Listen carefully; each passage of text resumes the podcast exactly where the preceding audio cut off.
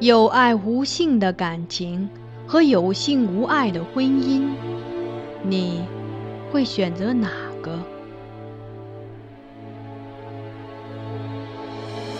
这是一个淹没于宋史中的故事。皇帝的爱女选择了前者，她贵为公主，不更父母之言，谓之失德之名。纵自兄义，无所畏惮，数为君父之命，凌灭夫家。他身为内侍，不自谨，过恶至大。罪恶山积，当服众诛。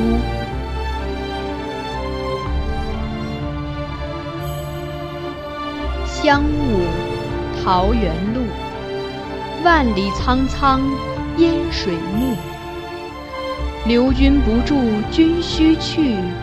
秋月春风闲度，桃花凌乱如红雨，人面不知何处。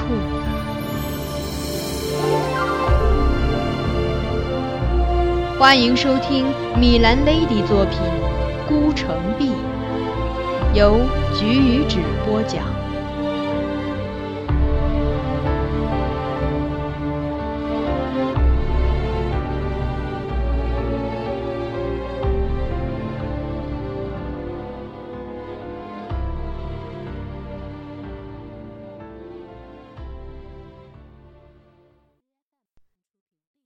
娘。一些关于公主的微妙变化，也始于至和二年。立夏那天，我清晨照例去公主房前，准备待她梳洗后随侍左右。笑燕儿却出来告诉我，公主一早便起身，方水沐发后，去了阁中后院花圃边练习箜篌。我随即去后院找她。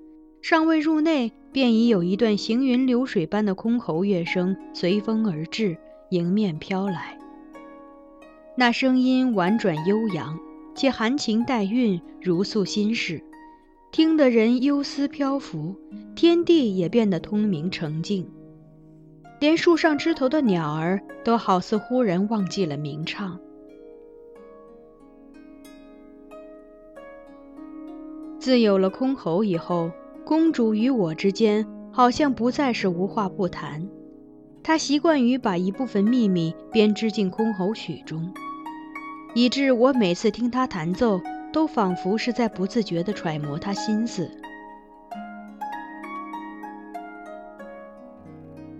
我放缓步履，轻轻走近，她在芍药花圃的白玉栏杆前。身披广袖纱罗单衣，腰系纯红石榴裙，幕后的长发半湿，犹未挽起，直直地倾散于身后，末梢蔓延至折剪红罗裙散开的裙服上。纯黑青丝驱出柔和优美的弧度。她跪坐在乌漆镂金的箜篌之后，低眉拨弦。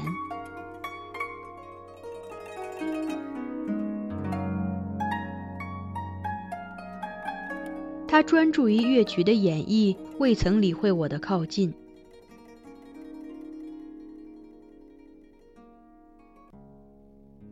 直到一曲奏罢，才徐徐站起，侧身看我。怀吉，你来啦。他对我笑，身段玲珑，花容绰约。我的目光越过他，投向其后的花圃，那里的芍药纯红鲜艳。像他石榴裙的颜色，正开得如火如荼。他这年十八岁，以前总觉得他的童年很漫长，虽然也曾想过他会有成人的一天，但未料到这一天会如此迅速的到来。我尚无心理准备，他便已陡然长大了。他的箜篌已练得很好。好到足以把乐曲演奏作为一个珍贵的礼物，在特别的日子、公开的场合献给父母。例如，这一年十月，皇后生日那天，对公主所呈的寿礼，皇后唯一笑纳的便是他的箜篌曲。温成追测一事风波渐平，金上似乎又觉出了对皇后的歉意，有意补偿，近来对她很好。那日的寿宴，金上特意邀请了众多后族亲眷出席，其中包括曹毅父子。寿宴设于后院群玉殿，后族男子与宫眷之间垂帘相隔。行过数盏酒后，有内侍唱诺迎公主，公主盛装入内，在帘后奏响箜篌曲。他选择演奏的是《清平乐》。当他十指出弦，拨出第一串乐音之时，帘外的曹平便微微睁目，抬眼朝公主所在之处望来。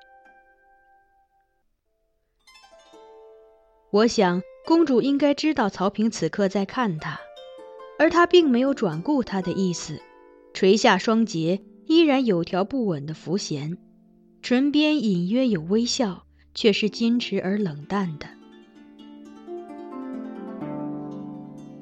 这几年中，公主与曹平在几次宴集及游苑之时，也曾有过见面的机会，但公主一概避开，再不见他。我都未曾想到他竟会如此倔强。当初曹平不过多看了卢影娘几眼，他从此便与他形同陌路。如今公主这一曲《清平乐》弹得柔美淡雅，比当年卢影娘的演绎尚多出几分清贵之意。曲中众人皆赞不绝口，公主起身拜谢。说出对皇后的祝词后，便告退更衣，携我及两名侍女出殿。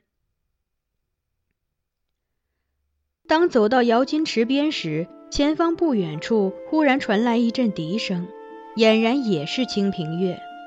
公主一怔，不由得朝那方向前行数步，像是在探寻什么。那边湖石堆叠的假山后，露出一角衣衫。是雅致的天水碧色。随着公主的接近，着碧衫的人也一步出来，在淡淡清风中横吹龙笛，广袖飘飘，一双美目似笑非笑地看向公主，目光和着笛中旋律，袅袅地拂过公主眼角眉梢。我在心底暗暗叹息，这男子如今风致尤甚当年。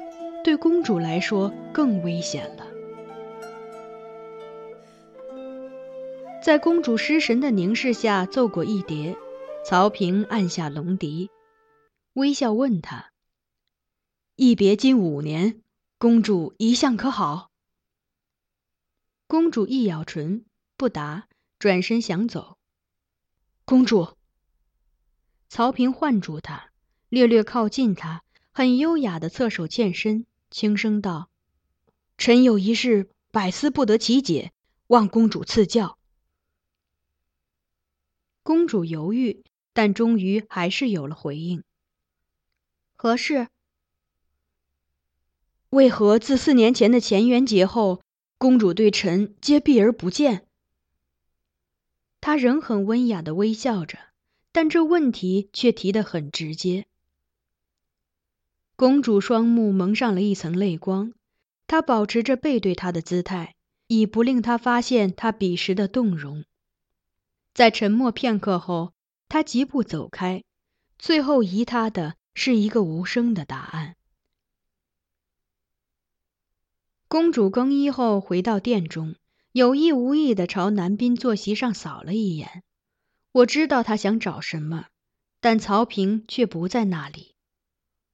我悄悄退出，不久后回来，低声告诉他曹平的去向。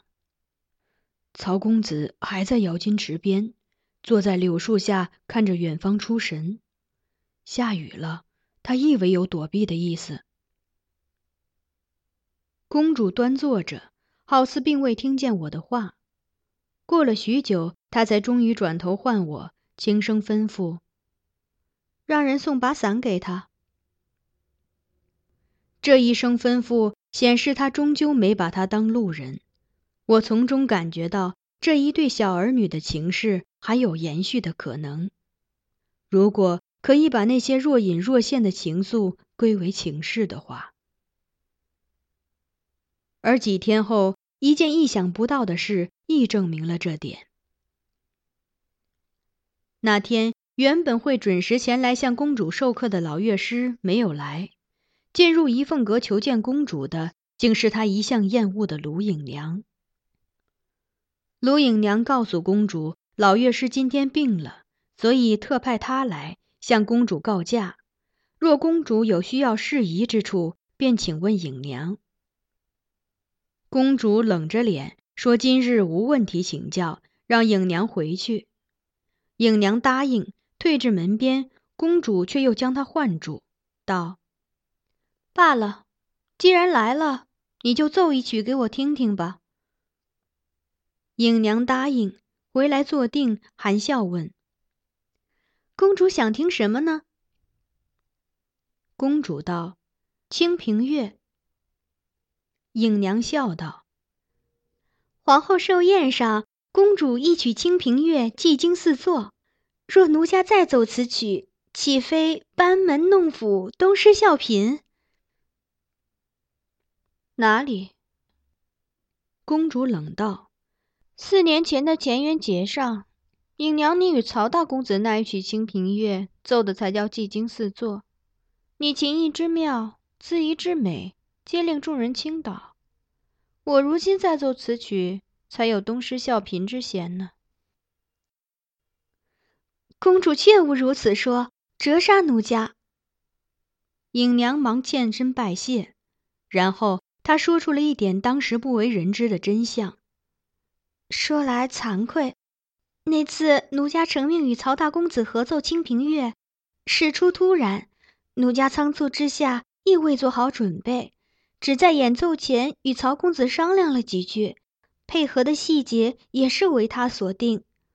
合奏时，奴家又很紧张，多次出错，不是忘了按曹公子的编曲方式变调，便是箜篌龙笛分合处忘了配合，以致他频频顾我。暗示提醒，奴家羞愧难当，越发错得多。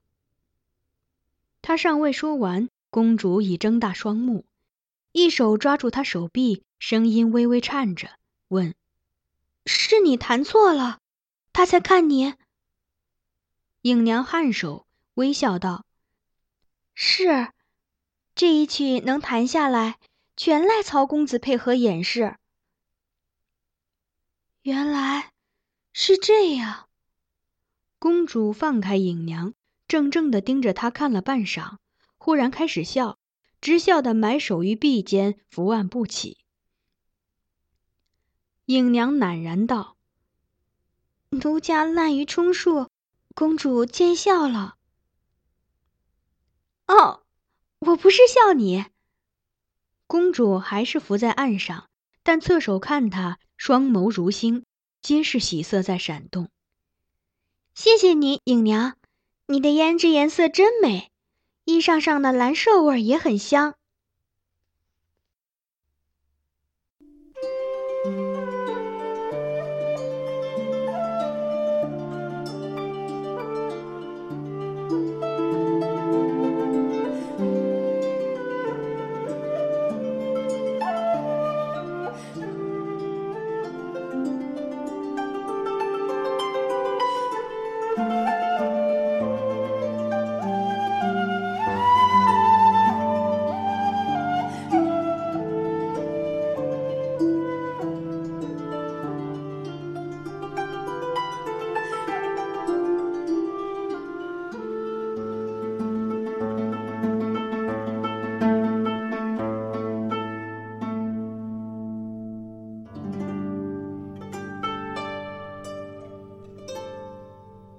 您刚才收听到的是橘子播讲的有声小说《孤城闭》，欢迎继续收听。